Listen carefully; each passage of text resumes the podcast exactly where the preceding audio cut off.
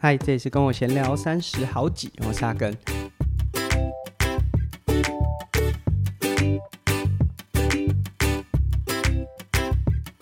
那今天节目不知道大家收听起来，就光前面这一小段，有没有觉得我声音好像状况不是很好？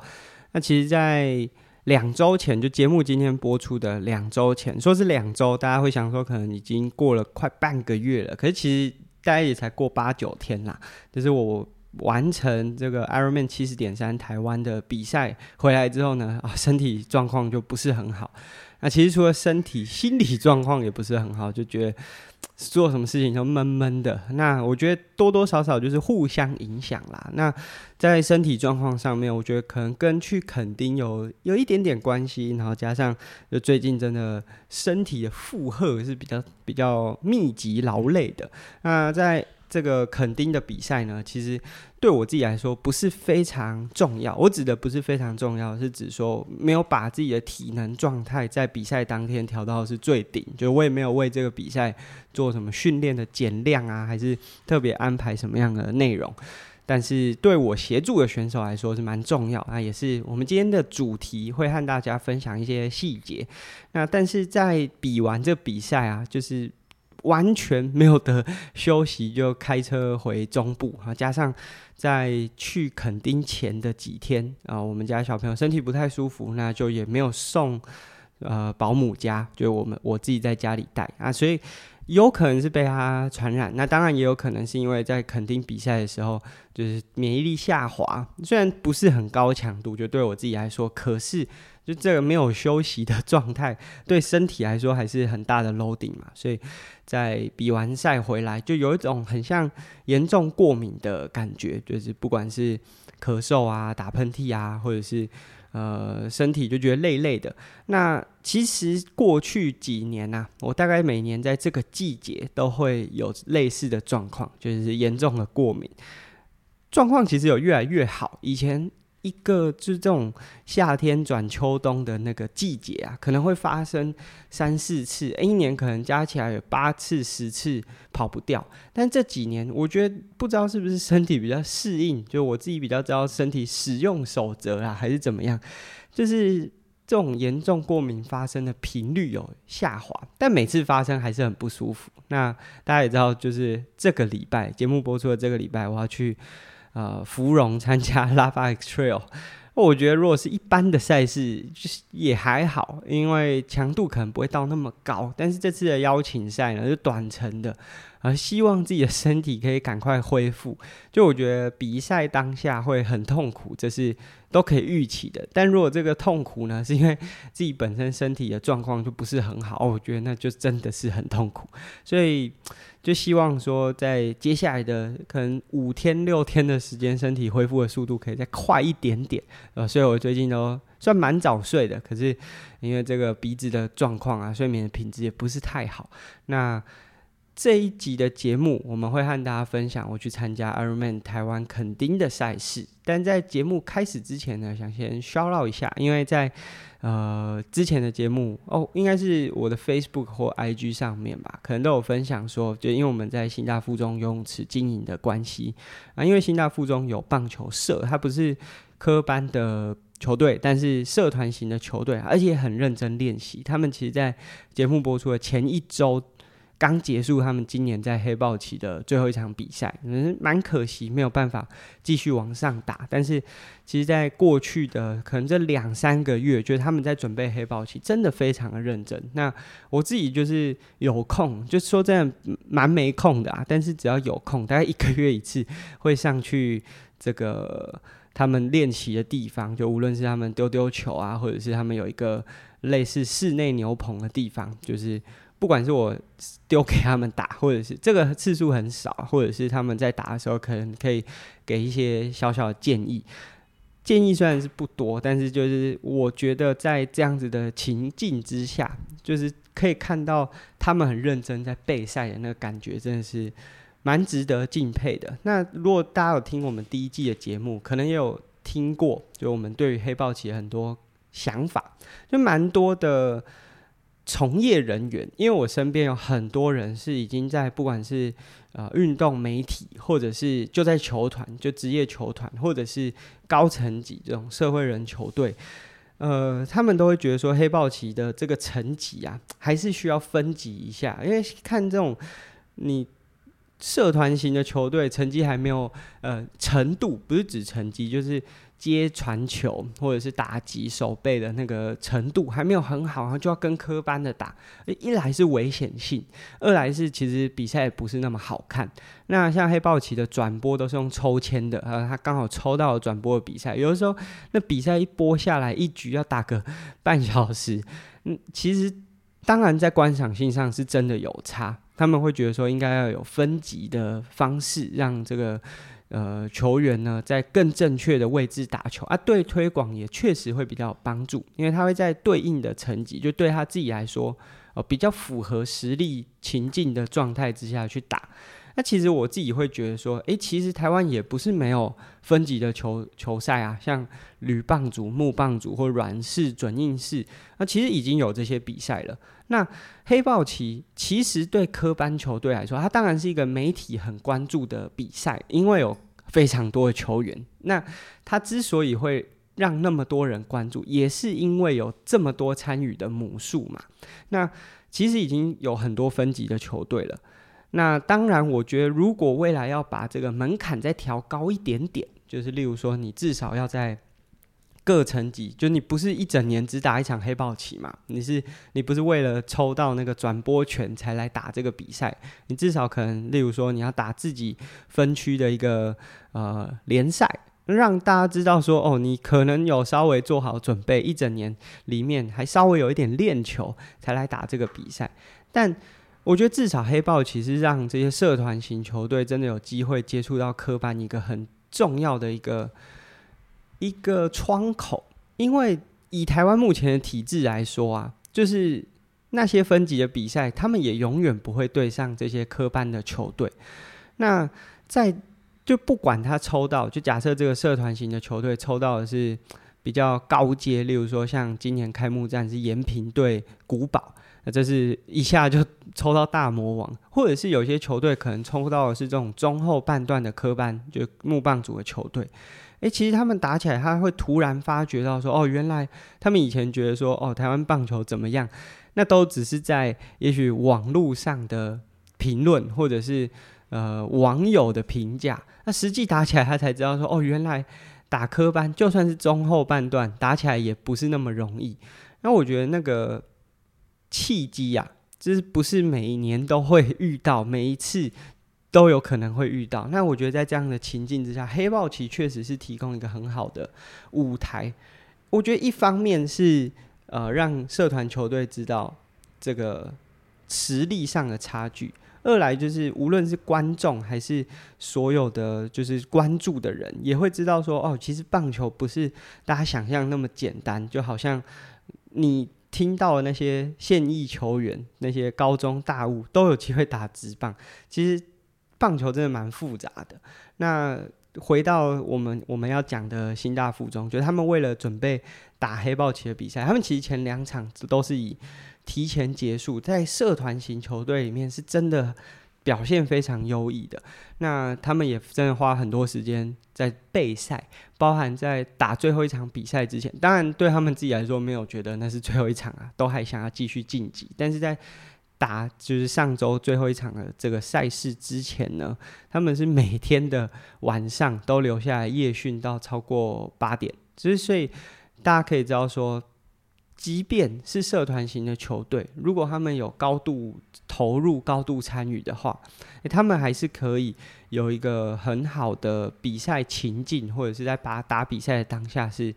呃很投入的。那我觉得这这样子的精神是很值得就是分享给大家，因为虽然他们也许以后不会真的往棒球相关的运动发展，可是。这个才是把文化一直往上堆叠一个最重要的关键。就是如果大家都只是闭门，就虽然有分级，有木棒组、有铝棒组、有准硬式、有软式，呃，有乙组的比赛，可是大家都闭门打，永远不会有人知道彼此之间的那个实力落差在哪里？那当然，很多学校我觉得打黑豹旗的那种想法就是，哦，他希望抽到一场有转播的比赛啊，他就很开心了。我觉得这相对可能不是那么健康，所以我觉得如果可以多鼓励这些用很健康的心态、用很认真的心态在准备比赛的这些球队，多一些掌声的话，我觉得那个才是。更多球队会去效仿，我觉得黑豹旗从原本的队伍数打到现在有这么多球队，而且这些社团型的球队，就不管是像北部可能像建中啊、附中啊，或者是新竹高中这些球队，哎，打得也都蛮有模有样的，甚至像彰化的彰化高中，其实他们在准备比赛的时候，其实真的是蛮用心，因为像我自己也有协助。呃，彰化高中的社团不是棒球社，可是也有看到他们自己的球队在准备黑豹旗的状况，就是这样子的球队是蛮值得被鼓励。那也确实是因为有这么多社团球队，其实也不只是社团，就是参与的人口众多，所以也才让黑豹旗变成现在这么精彩的局面。那进入到今天节目的主题，就是去了垦丁担任 Ironman 七十点三视障选手的陪赛员。那虽然说我这次不是陪完整的三项啊，就不是陪呃从游泳、骑车一直到跑步的三项，但也陪了两项，而且我觉得这两项是相对就对视障的选手来说比较有挑战性，同时也是有危险性的两项，就游泳和单车这两项。那在进入到就比赛的这个过程，我觉得前面要先讲说，我怎么会就加入到这次的团队。其实如果大家有比较 follow 田相关的这些媒体报道啊，或者是实际在赛事现场，就这两三年，就大概就是从疫情开始的这两三年，有一群伙伴呢，就是他们很。致力于就协助身障的伙伴，就身障包含了呃视障、听障，甚至是肢体障碍。那当然，我觉得光是画面上，可能第一个会让大家很佩服。可是我觉得，除了赛事现场上面去协助这些选手参赛之外，我觉得更让人敬佩的是，就这个团队爱运动动无碍。它其实这算这个名称代表了一个组织，但它其实组织的呃扩及的。团体其实蛮多的，包含学校的单位，包含外面的一些呃协会，或者是有一些特教学校的老师、主任、校长，就是组织其实蛮庞大啊，甚至现在也有比较多的厂商协助，所以愿意让这些选手可以有更多的参赛器材也好，或者是更壮大的这社团的人数。那除了就是陪着这些选手参赛之外，这个团队也会。实际参赛的过程当中，去给更多赛事单位更多的建议，然后让他们去优化这个比赛。怎么说呢？就是虽然我们想象中，就是这个协助这些身障伙伴，感觉就只是陪他们比赛，可是其实如果赛事单位可以更优化的话，其实有更多呃环境是可以让选手自己完成比赛。例如说，像听障的选手，诶，其实。他们可以骑车，他们可以跑步，那可以自己完成，但是需要赛事单位很多地方可以再做得更细腻啊。举例来说，呃，如果大家有参加一些赛事有折返点的话，啊、呃，常常是他们可能会在折返点放一个折返，那但是在前面呢会用大声公，然后播放说，哎，呃，前方领取信物啊，前方折返。那但是如果是听障的选手，他就听不到这个大声公，他要真的已经到折返点看到那个牌子才会知道。那相对来说风险就会比较高。例如说，如果是比较高速的单车赛段，那他可能减速就会呃，就比起一般他有听到大声公的选手来说，呃，可能会有一些风险。那如果这个他在前面的就可以用牌子，就可以用告示牌，让选手用视觉。加上听觉，同时都可以听到的话，诶，那当然就可以减少很多状况。所以，呃，这个爱运动动物爱的这个团队，他主导的江教授，他就是除了像我们这次这样子陪着选手去比赛，他自己在呃参与很多赛事，或者是在给予一些赛事建议的时候，啊、呃，就会提供相关的意见。那我觉得，包含像这一次我自己在带领视障的选手在比赛的时候，我觉得像游泳的环节。我指的不是游泳的当下，就如果大家有参加这次 Ironman 七十点三台湾，可或者是你在社团有看到很多人的评论，都会说啊，进到这个 T1 的转换区要进到芙蓉饭店，他要进到地下室的那个过程，我觉得不只是地面湿滑这点，它对于所有人来说都很危险。呃，视线上面就因为比较昏暗，所以其实对于视障的选手，因为视障可能有分。全盲和就是视力有受损。那其实像我这次协助的选手，他就是他可能只能判断大大方向的颜色，或者是一些比较明显的障碍物啊。例如说，如果阶梯有做这个视觉辨识，就是它的颜色比较明显的话，它是可以稍微判断得出前面有一些危险性的。那大家如果有从小湾走进。浮华的那个过程，就会知道啊，它有一个类似海蚀洞，就是这种珊瑚礁岩的一个洞穴。那个地方的视线真的非常的暗，而且阶梯和这个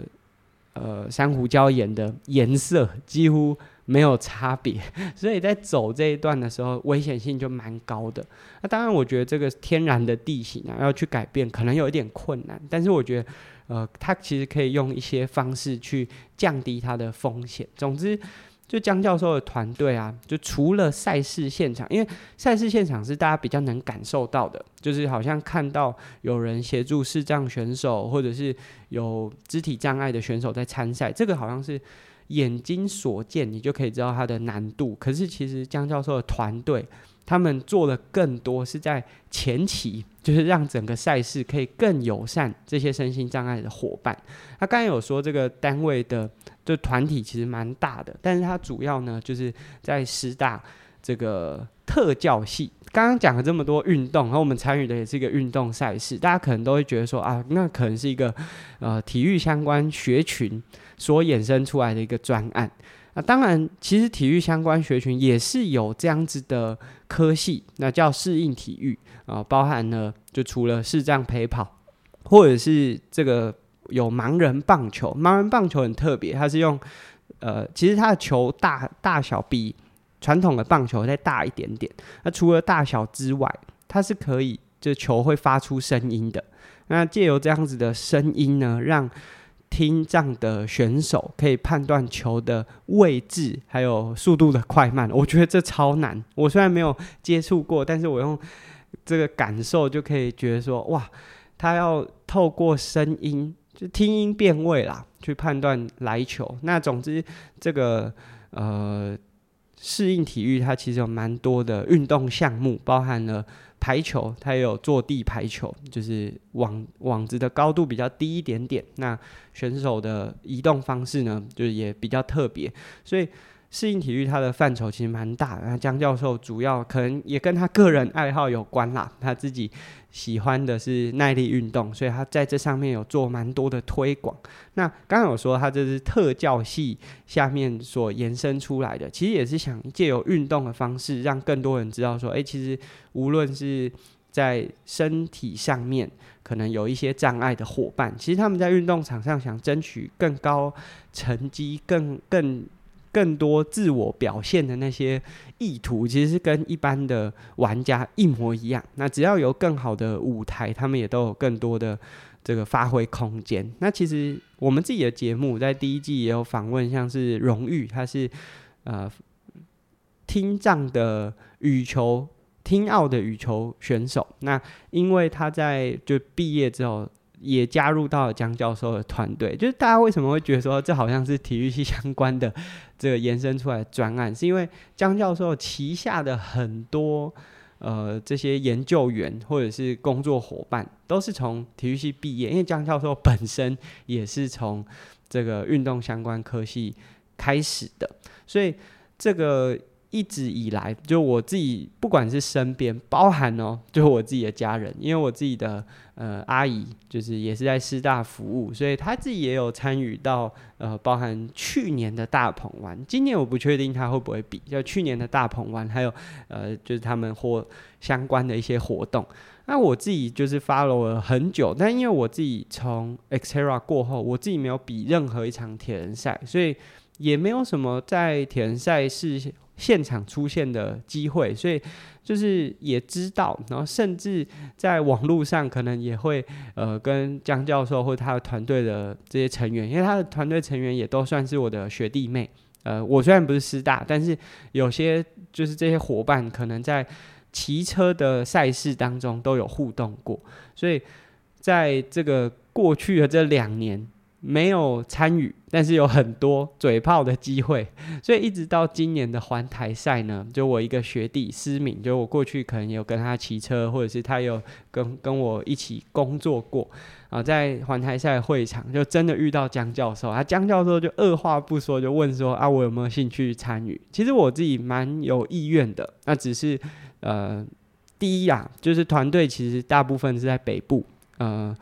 师大也好，或者是整个工作团队，大部分的这些成员都是在北台湾。那我一直都比较，就这几年都在中部，所以也没有什么互动的机会，所以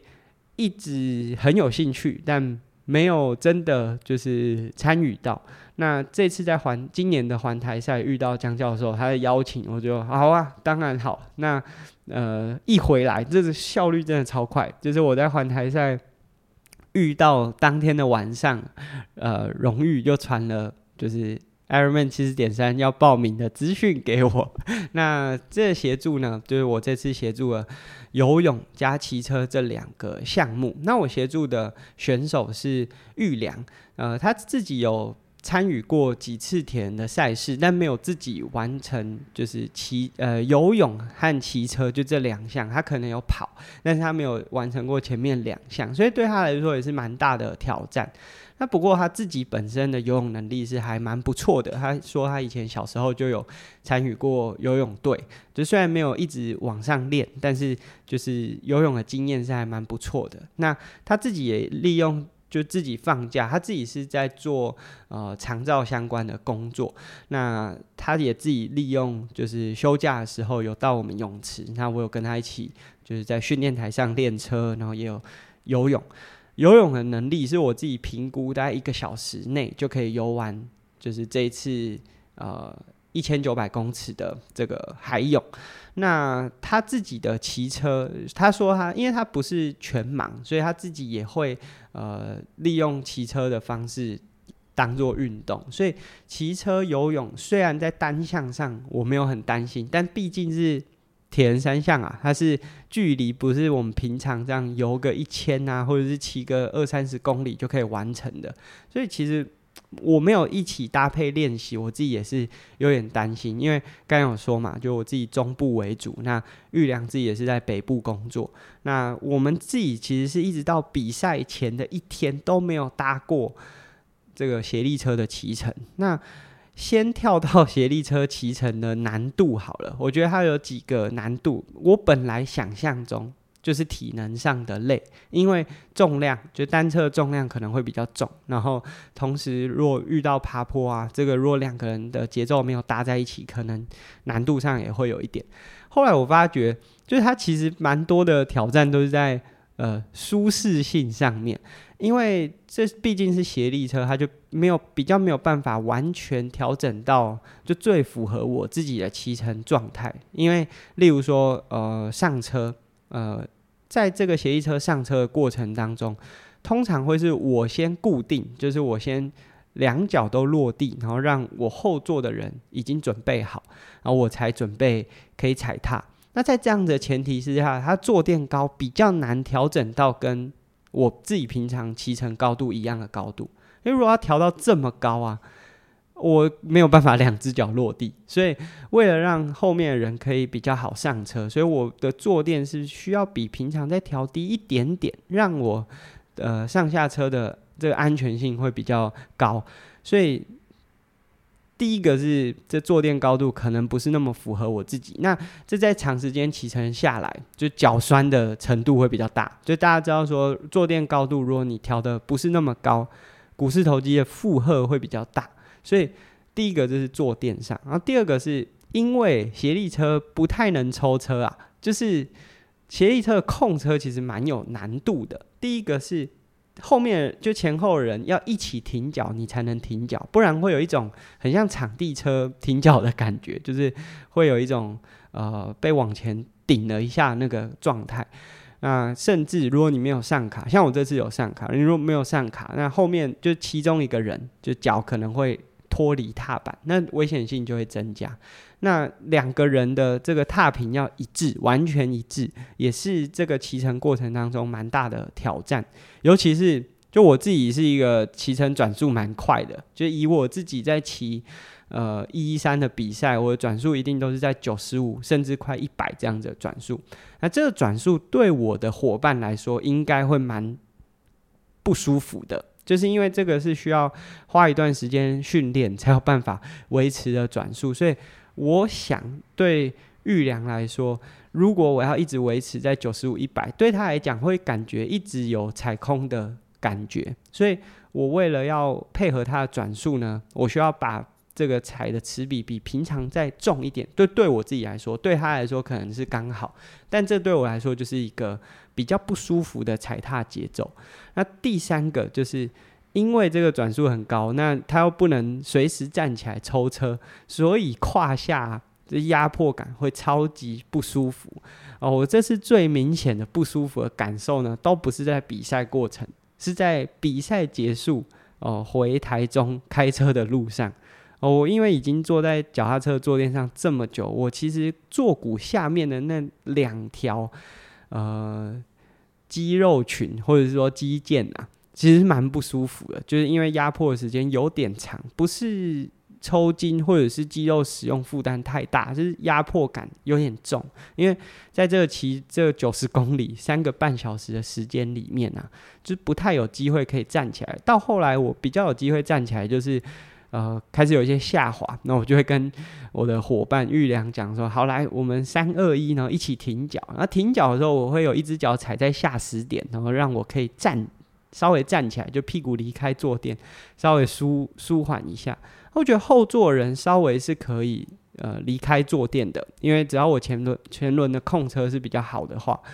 他是可以有一点离开坐垫，可是前座的人比较难有机会可以离开坐垫，因为如果一离开坐垫的话，车头偏摆就开始晃动的程度会有点高，这难度会增加蛮多的风险的。那第三个就是我觉得危险的地方就是在起步。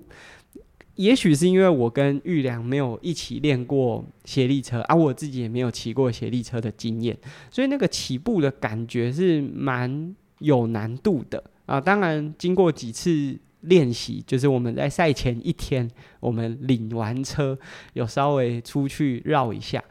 那除此之外，我觉得协力车骑起来其实没有大家想象中的这么困难。像刚才讲的这种，呃。爬坡啊，巡航啊，其实只要两个人沟通得宜，就是我觉得那感觉有点像是，如果两个人都出一百瓦，都出得很平均，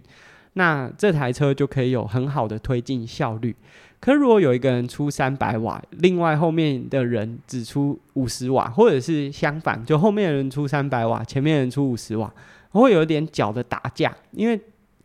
踏板是要联动的，所以如果你前面的人出力很。就是其中有一个人出力很大，那代表你的踏板其实正在往前的施加一个比较大的功率。可是如果其中有一个人出了力量比较小的话，那会有一个功率抵消的感觉。所以这个呢，我觉得如果未来大家有机会可以做搭配的话，呃，这个是需要花一点时间去呃协调沟通或者是默契上面是需要搭配在一起的。那在这个比赛的过程当中呢，就是我觉得，诶，应该说比赛赛前呢，就收到蛮多伙伴给我的建议，因为像我们有听众，呃，我有点忘记是听众还是呃，就是有 follow 阿根的社群，就是有给我包含在骑协力车或者是陪视障选手的一些建议。那我觉得也都很有帮助，就在比赛的过程当中。那我觉得尽量保持沟通是蛮重要的。但是，呃，另外就是选手本身，视障选手也好，或者听障选手也好，对自己的能力就是掌握的程度。那我觉得对自己能力掌握的程度啊，跟训练量蛮有关系的。因为你要有足够的训练量，你才会知道你现在的配速是快还是慢。不然你只会在体能很好的时候配的比较快的速度，体能不好的时候就爆掉，就只能勉强的去完成。所以我觉得这个除了就陪赛员本身之外，选手本身可能也需要有足够的训练量，他才有办法做出好的体力的分配。因为陪赛员呢，我自己觉得，就你可能要比你陪的那位选手的能力好至少三十趴以上。那举例来说，假设你的这个游泳的时间一呃以正常一千九百公尺就没有陪人家游的时候，你游的时间如果是五十分，那你游的选手你大概只能陪。你只能陪这个选手游大概一个小时十分，一个小时二十分左右，就是你必须要有点余裕，你才有办法去协助这位选手。那我们就回到就比赛的当下，就在游泳啊，是我自己本来一直很担心的，因为这次游的方向又比较复杂，是一个 M 字形。我觉得对一般选手来说其实蛮简单的，就我自己。听很多这次的选手会讲说很难定位啊什么，可是我自己包含自己赛前一天的室友，或者是后来实际在比赛过程当中，是觉得其实还好。大家比较缺乏就是开放水域训练的经验，或者是游泳的训练量就是不够。其实实际上 M 字形的这个游泳过程当中，对一般选手我觉得是相对简单，可是对视障的选手，因为刚才有讲，就是我的伙伴玉良，他是可以判定。浮球就是像浮球这么大颗，而且有颜色的这些标示物。可是因为这是 M 字形的关系，所以会有非常多的浮球交叠。那这个交叠对他来说判断会比较有难度。那以我自己在协助他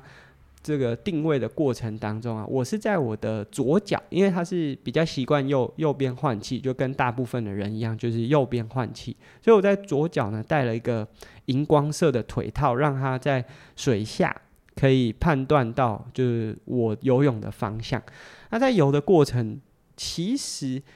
他的速度和我的速度是蛮好掌握的。就是如果他跟我能力几乎是一模一样的话，那我觉得我会很辛苦。就是我既要协助他，又要呃定位，又要找到他的人，那我还要能够体能够能够负荷，那那难度可能会很大。但是因为这是呃。预量他的游泳，大概每个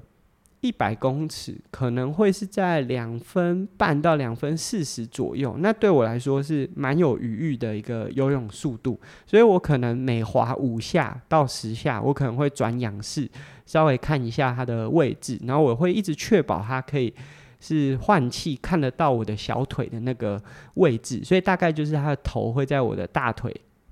后侧这个位置。那我自己在游的过程当中，其实蛮佩服，就是如果是视障的伙伴在水中的感觉。就如果大家未来有机会，你不一定要在开放水域这样试，你就在泳池里面闭着眼睛游泳，那个感觉就是你会对方向感很恐惧，所以代表玉良是很信任就我的带领，不然在这么恐惧的情境之下，你要怎么能够一直往外游出去？就是海水其实毕竟还是一个有风险的场域嘛，所以他一定是蛮信任我在带领他的那个过程。那当我们实际游出去之后，开始遇到折返点，那折返点的难度就会增加。虽然越游出去啊，就是这个水清澈的程度是越来越好，可是呢，当你过了折返点之后，变成换气的时候会被太阳直射，所以对玉阳来说。这个定位就看我脚的这个难度就会增加，因为他只要换气的时候，他的眼睛其实会被太阳直射。那像我是可以左边换气，可是玉良没有办法左边换气，他还是只能右边换气，那就变成是他只有在水下才能看得到我的。这个荧光色的腿套，所以变成是我停下来，就我跟他，我们是赛前有沟通，就是假设我发现他游歪，我就会拍一下他背，或者是我会呃停下来，然后举手让他知道就我的方向。所以在这个游泳的过程当中啊，每次只要过到就是变成是往岸边游，因为会变成是太阳会直射眼睛，难度就会变得很高。另外，我觉得这也要岔题讲一下，就是参与 Ironman 的伙伴啊，就比赛出发的方式是 Rolling Star。那因为 Rolling Star 呢，会变成是它会区分不同完赛成绩，游泳完赛成绩来作为出发依据。例如说，它会分三十分以内，或者是三十五分左右，或者是四十几分一直到五十分，它会用这个时间啊来做判定的依据。那其实我自己以前就。在铁人公司上班的时候，就写过一篇文章，就写说，就尽量不要你如果是有五十分的，不要为了可以人群少一点，就特别往前面去挤。哦，这次就有很多这样的状况，因为我自己就评估，我们大概就是五十分到一个小时可以完成，所以我们确实是在比较后面的梯次出发，可是就有蛮多。我觉得他就是很怕自己游泳会关门，所以就一直往前挤。那这往前挤的状况呢，就变成我们明明已经排到那么后面了，结果还会遇到一堆，就是在这个游的过程当中，会一直挂在浮球上，或者是这个标线上，或者是一整排啊，全部都游蛙式。那那明显就是你已经早出发，可是你完赛的时间绝对是可能要五十分以后的。那我觉得这其实就是在观念上其实蛮差的。那我觉得这个是需要被教育。我觉得一来是，当然你早一点出发可能会遇到，我觉得这有点像是泳池啊，那些游得很慢的，他游在快速水道，他会跟你讲说：“啊，你们能力比较好啊，你自己有办法闪掉我。”但是我觉得这对于比赛的选手来说是蛮不公平的，就是对于那些很呃。正确的在他应该出发的梯次，因为这其实有一点自由心证，然后自己当自己的裁判的那种状态，就是你自己评估自己完赛时间是多少，然后选择在正确的 Rolling star 出发的那个组别、那个出发的位置。那我们很很乖，很正确的评估自己的位置，因为前面有这么多，就是对后面的人来说，你都会被我们这种五十分的追赶。代表你的游泳成绩可能已经慢到，真的是还蛮需要加强的。所以我觉得 Rolling Star 呢，就已经在台湾使用非常多年了，但是大家的这个观念好像还是有待加强。那这个的影响，我觉得对于后面的选手来说就蛮不公平的。他其实乖乖的选择正确的位置出发，结果还要被这么多人前面哦，就。如果你会被后面的追到，就代表你的实力明显有落差嘛。然后甚至你的游泳能力，因为需要用到可能像蛙式，或者是你都要挂在标线上面。那对于后面的就是能力还算 OK，他只是速度慢的选手来说，那就增加他游泳的难度啊。那我觉得这个其实是真的还蛮需要一些教育的。那总之在这个游的过程当中，就是我们。一部分要去闪避那些游蛙式的选手啊，一部分我要，如果是平常我自己游啊，那我可能就是闪过他们，或者是呃管他管他们怎么游。但是这一次我需要带着我的视障伙伴，所以这个难度就会增加蛮多的。那上岸之后，就不管是下水还是上岸，就我们都没有用跑的，因为刚刚有讲，就是因为视障的关系，所以玉良很难判断，尤其是沙滩。就是沙滩上有些是沙子，有些是石头，石头踩了其实是蛮痛的，所以我就跟玉良讲说，我们上岸下水就不用急，我们就用快走，然后有一些障碍物的话，就是安全为主，我们就是尽可能的去避免这些比较有风险的路段。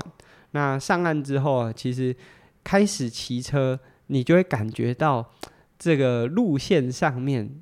真的蛮舒服的。呃，我觉得一来是气候的关系，呃，跑步当然是蛮热的，可是以这一次在 Ironman 七十点三台湾的路线上面，骑车其实还蛮舒服的。虽然说骑到后后面，包含可能跟体力下滑也会有关系，会觉得有点热，可是整体来说骑乘的温度，我觉得还蛮适合的。那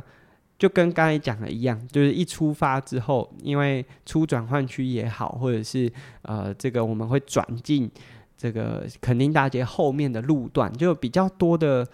转弯或者是呃需要控车技巧比较高的一些需求路段。那这个对协力车来说，就是沟通很重要，就是光是起步，我们要一起喊说一二三踩，因为刚刚有讲说，只要有停脚，都会有点像是场地车被顶出去的那个感觉，所以上车的协调，还有包含要过弯，因为过弯可能需要停脚嘛，就我会也是用这样一二三一起停脚的方式，让玉良知道说好，我们要停脚，然后过弯出弯之后会。跟他讲说什么时时间点要做踩踏，那我觉得在这个从浮华出去，就是转换区出去，一直到呃过了垦丁牌楼，因为过了垦丁牌楼之后，大部分就是直线了哦。那个过程啊，感觉很有趣，就是好像是两个人在执行什么任务，然后要一起呃很一致的做到一样的动作，然后要一致的。开始踩踏，开始加速。那我觉得刚开始，呃，因为玉良可能在骑车的次数上面没有那么多，所以他自己前面的配速是蛮快的。呃，我自己在车头上面，就是除了我自己的功率之外，也可以看到他的功率，就可以看到哇，这功率有点高。那我自己其实会稍微帮他做一点点配速，可是主要的当然还是由他的，就我主要还是。配合它的速度来执行。我记得我们大概前面的十五二十公里均速就大概三十二三十三，其实速度是蛮快，因为我们超过蛮多的组，蛮多的组别，就蛮多个人组的选手。那我自己会有点担心，因为如果是我自己一个人骑不完呢、我就骑慢一点。可是协力车如果骑不完，遇到爬坡的时候是蛮恐怖的啊，这个我们后来也真的有遇到，等下可以和他分享。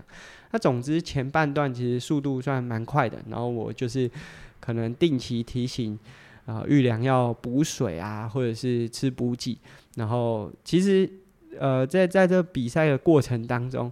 蛮多补给站，应该不是说蛮多，就所有补给站的这些工作人员。就不管是我的前同事啊，或者是因为有些是像哈铁人有支援补给站，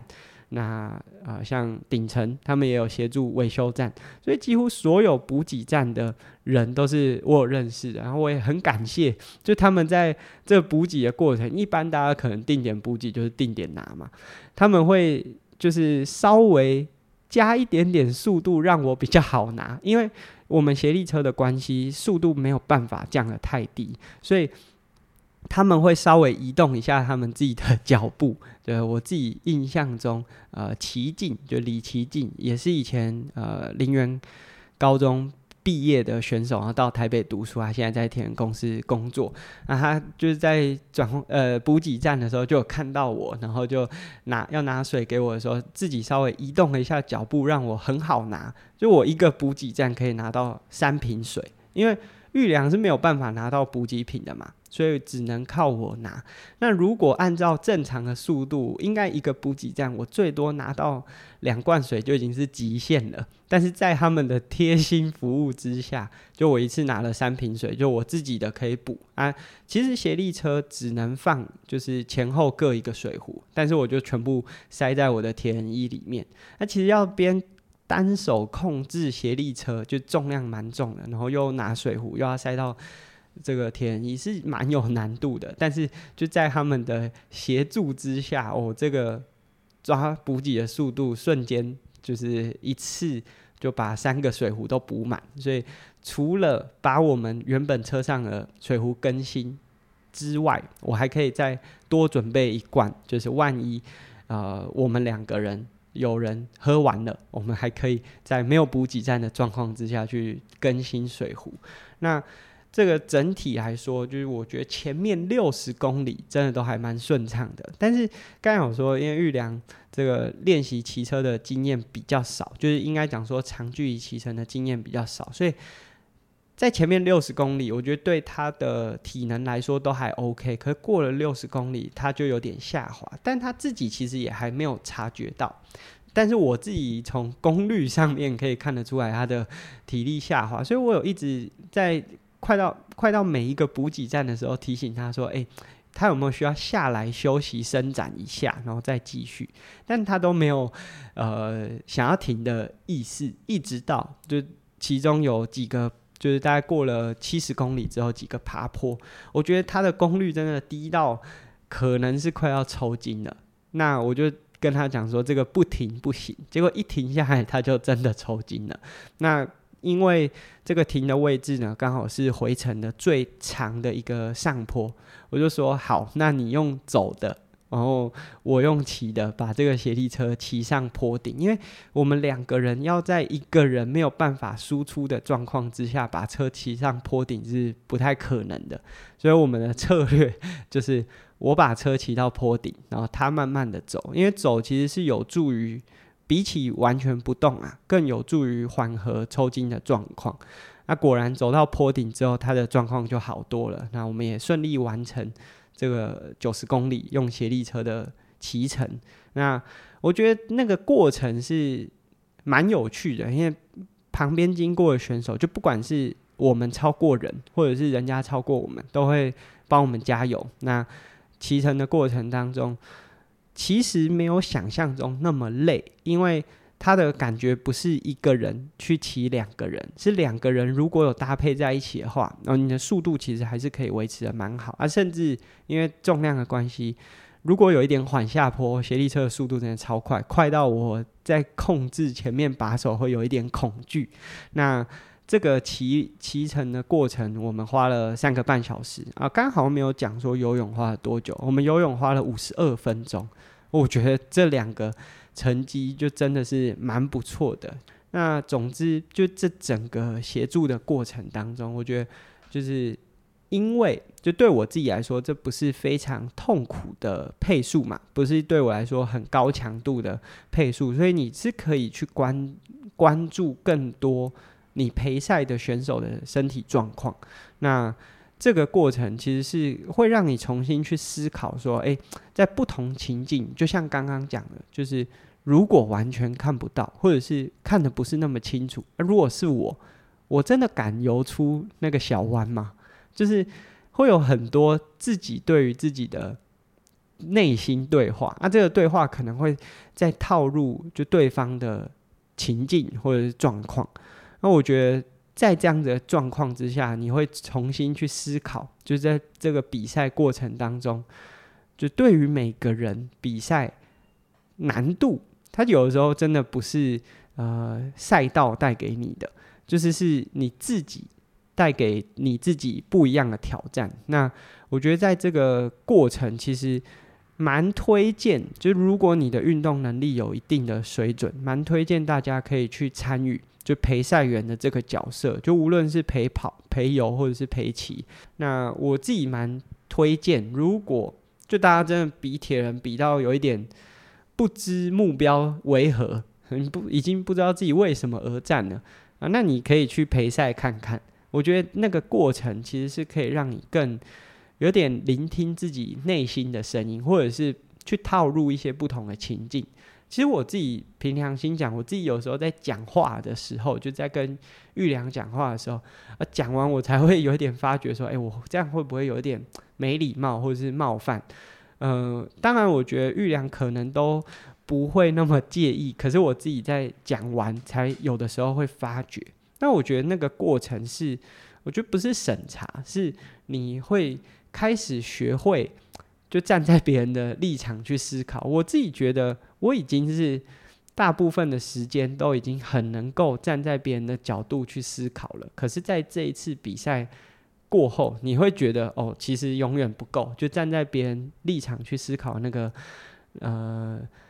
角度啊，永远都是还需要再加强的。那整体来说，就是如果还有机会，就是我还还是会想要协助。呃，不管是视障的选手，或者是其他呃有需要协助的选手，去完成这样子的挑战。那当然，就如果还有机会的话，我也会希望说，诶、如果可以一次完成三项，也许是一个更不一样的感受。那像现在就是包含呃江教授啊，或者是他的团队，现在也有在针对像协力车的领骑有开相关的课程。我觉得未必你是要真的带着选手去参与一场赛事，我觉得就算只是陪着呃身心障碍的伙伴，他们在日常生活当中运动，我觉得也是一个很棒的机会，就是。刚刚讲说，就是在比赛过程，然后去感受对方的状态。我觉得那只是借由赛事，可是其实日常生活，就是你光是日常的训练，它也是可以达到同样的效果。那